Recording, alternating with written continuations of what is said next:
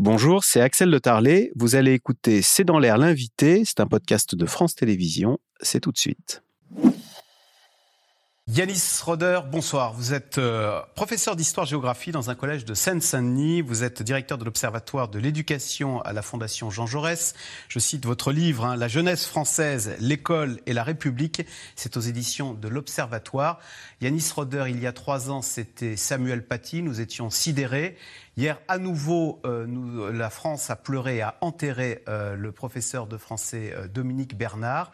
Est-ce que désormais, les enseignants quand ils vont à l'école, eh bien, ils peuvent se sentir des cibles. Ils se sentent des cibles de cet islamisme terroriste, de ce terrorisme islamiste. De fait, ils sont des cibles. Parce que si. Euh, vous savez, il y a un changement de nature en réalité entre ce qui s'est passé euh, avec Samuel Paty et ce qui s'est passé euh, au lycée Gambetta d'Arras qui a vu l'assassinat de, Dominique Bernard. Samuel Paty, on pouvait toujours, d'une manière ou d'une autre, consciemment ou inconsciemment d'ailleurs, hein, se dire bon, moi, je n'ai pas montré de caricature. Moi, je n'ai pas, euh, moi, je n'ai pas fait ce qu'il a fait. Je n'ai pas dit ce qu'il a dit. Euh, et donc, euh, se dire, bon, voilà, il y avait un motif, en tout cas, qu'a jugé assez important. Qui aurait pu déclencher. Voilà, qui, a déclenché quelque chose, en tout cas, chez l'assassin et chez le groupe de gens mm-hmm. qui, qui l'ont soutenu. Là, euh, Dominique Bernard, euh, il n'y a aucun motif. Il s'est trouvé là, il est professeur, l'assassin cherchait des professeurs, il est tombé sur ce professeur, il a tué ce professeur. Ça veut dire que tout professeur, et d'ailleurs d'autres ont été blessés, tout professeur était une victime potentielle. Ça veut dire qu'aujourd'hui, tous les profs sont des cibles potentielles. Yanis Roder, vous êtes vous-même professeur d'histoire-géographie. Il y a cette statistique terrible, 56% hein. des enseignants affirment s'auto-censurer pour éviter des incidents. Alors ça veut dire quoi S'auto-censurer? Je vous propose d'écouter le témoignage de l'une de vos collègues qui est professeure d'histoire, euh, qui enseigne en poste depuis 10 ans dans l'Est de la France. Elle s'est confiée dans l'œil du 20h de TF1 et ce qu'elle dit est assez effarant sur ce qu'elle voit en cours. On l'écoute. Ça a été mon cas avec une élève je devais passer de la musique dans un cours, elle se bouchait les oreilles, j'ai pas droit, c'est contraire à voilà.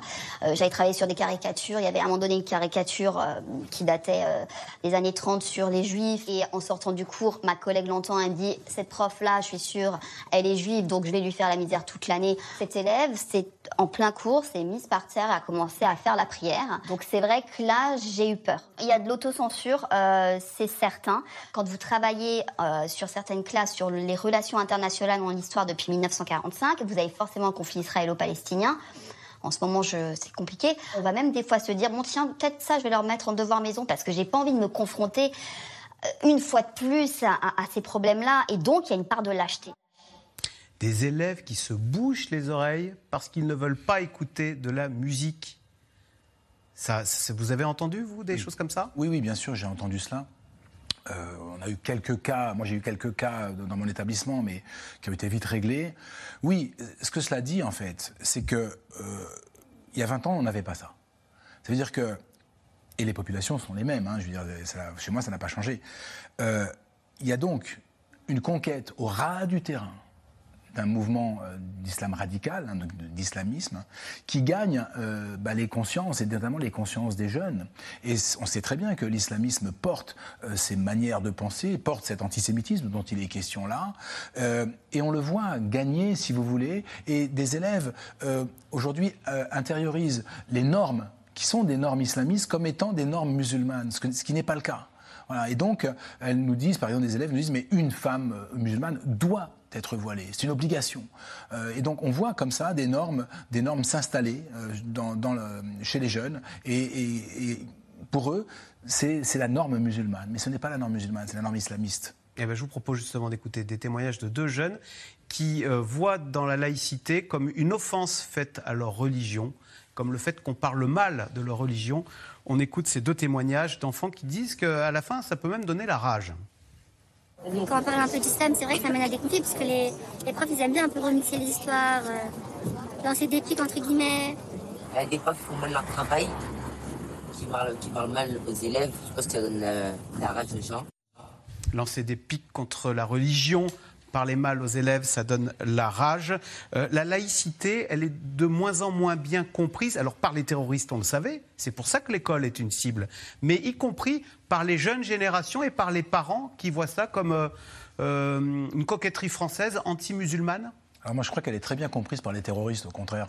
Elle est tellement bien comprise que justement, ils n'en veulent absolument pas. Parce que justement, c'est le contraire de ce qu'ils veulent. C'est-à-dire que la laïcité, c'est la possibilité de la liberté et de l'émancipation. Et surtout pas, il faut rester ce qu'on est de manière immuable. On veut enfermer les gens. C'est ça qu'ils veulent.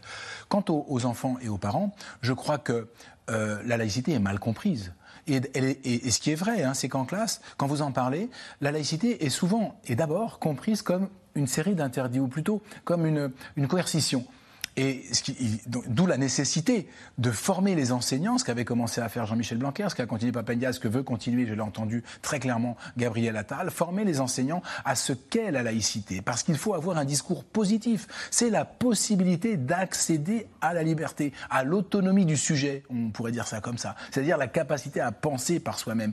Mais jamais, jamais la laïcité est contre la religion. C'est une mécompréhension complète de ce qu'est la laïcité. Est-ce qu'il y a des chapitres On entendait tout à l'heure la professeure d'histoire dire moi, le conflit israélo-palestinien, je le fais plus en classe, je le fais en devoir à la maison. Et elle reconnaissait elle-même, c'est une forme de lâcheté. En même temps, on a du mal à lui en vouloir. C'est une forme d'autocensure. Alors oui, moi je ne suis pas là pour la juger et je ne la jugerai pas. C'est une forme d'autocensure en réalité. C'est vrai, mais parce que euh, il y a tellement de passion chez certains élèves qui se sentent euh, individuellement sur, la question de l'islam, on, l'a compris là, hein, euh, mais aussi sur la question du Proche-Orient, euh, qui se sentent tellement, tellement proches du sujet, tellement le sujet est tellement dans leur ventre, on va dire ça comme ça, qu'ils sont incapables parfois de se contrôler et ça déborde. Et effectivement, quand on est enseignant, bah, ça peut être fatigant, ça peut être pénible, et il faut se, vous savez, la première chose que doit posséder un enseignant, c'est son savoir, c'est-à-dire il doit pouvoir s'appuyer sur un savoir scientifique extrêmement solide pour faire face euh, à ce type de contestation. Quand on est seul face à ces 30 élèves, vous en parlez, vous, avec vos élèves, de,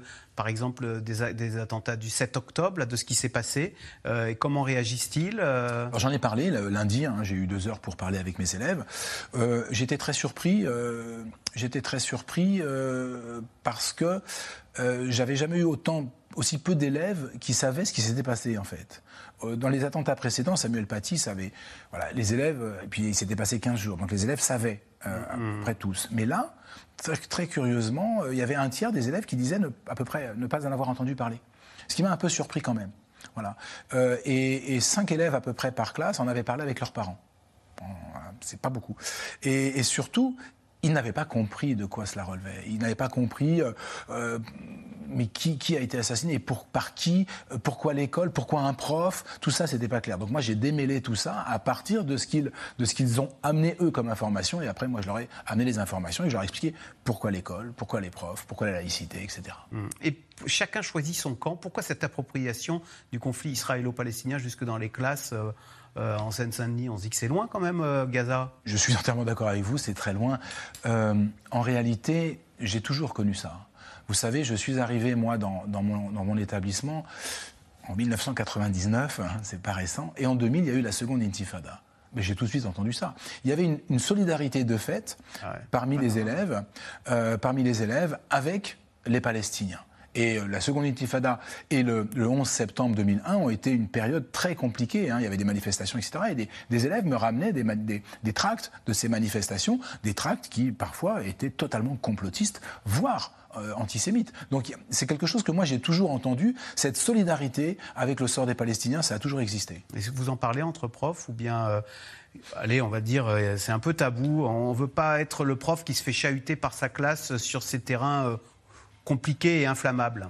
Non, il peut, nous arriver d'en parler, mais là où vous avez raison, c'est que c'est toujours compliqué euh, d'apparaître comme un prof qui a été chahuté à un moment donné. C'est jamais plaisant. Vous ne faites pas ce métier-là pour ça. On tient pas sa classe. Voilà, exactement. Et, et, et, on a encore tendance, parfois un peu trop, malheureusement, il faudrait que cela, disparaisse complètement, à juger un professeur sur euh, justement des moments comme ça où il a été, euh, voilà, il a été un peu chahuté parce qu'il y avait une passion, parce qu'il s'était passé quelque chose à la récré sur le sujet, etc. Mm-hmm. Donc il faudrait sortir de cela pour pouvoir parler posément des choses. Quand il y a des problèmes, les enseignants doivent pouvoir en parler posément à, aux chefs d'établissement, à leurs collègues, aux inspecteurs de manière non pas à se voir reprocher ce qu'ils ont fait ou ce qu'ils n'auraient pas fait, mais à pouvoir s'adosser à l'institution pour que justement que cette institution, elle soit à la fois cohérente et qu'elle présente une vraie cohésion. En tous les cas, tous les Français ont été derrière les enseignants et derrière Dominique Bernard jeudi. Et ça continue, hein. on porte un regard euh, sur le courage de ce métier qu'on dit le plus beau métier du monde. Merci beaucoup Yanis Roder, vous restez avec nous tout de suite. C'est dans l'air qui revient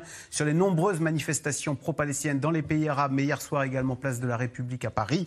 Euh, c'est dans l'air qui est intitulé Iran, Tunisie, Liban. Pourquoi la France est-elle visée?